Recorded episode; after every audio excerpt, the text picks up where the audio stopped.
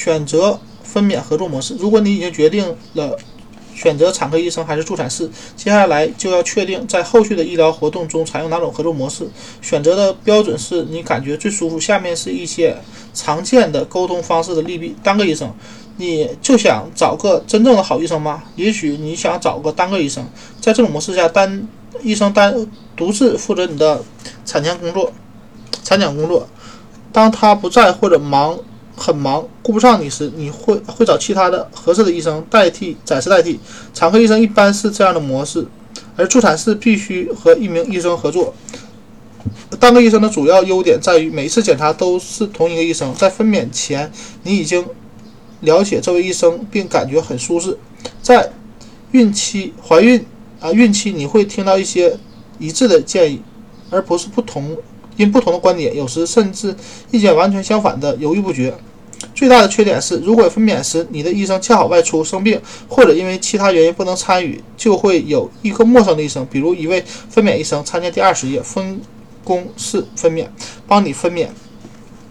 提前见见这个替补医生，会让你感觉更好些。这个单个医生的沟通方式的另一个缺点是，如果在孕期中途，你突然发现这个医生不太适合自己，又要重新开始寻找满意的医生。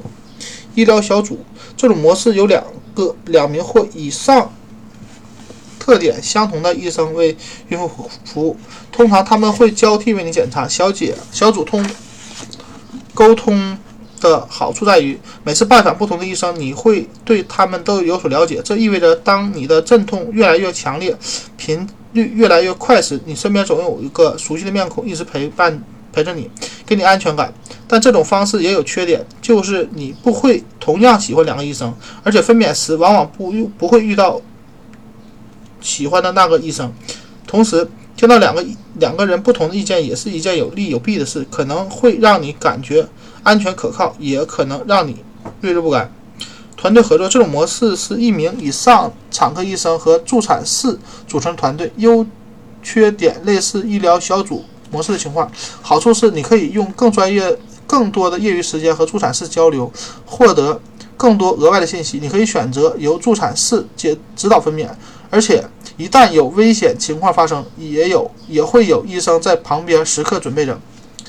产妇中心啊，产妇中心和分娩中心这种模式由注册。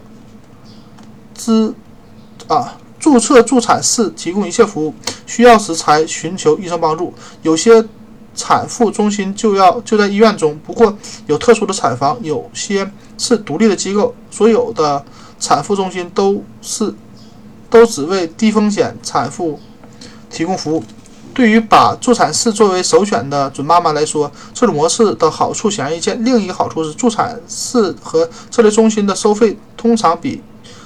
妇产科医生和医院低，这很重要。你要算算账，看看你的保险是否够用以及如何分配。这种模式的缺点是，如果孕期出现并发症，要重新找个助产科医生，从头建立关系。如果分娩时出现并发症，你要接受一名医生的电话指导分娩，你们可能根本没见过面。如果你在一家独自独立的产妇中心分娩并啊，且并发症加重，将被送到最近的医院急诊。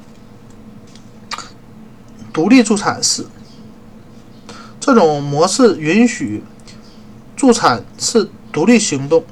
助产士为降为低风险孕妇提供了个性化的孕期照顾和自然分娩服务，有时在家中，但大多数情况下在分娩中心和医院。独立助产士必须有一名有一名医生。的支持可以随时在孕期、分娩过程中及产后给他打电话。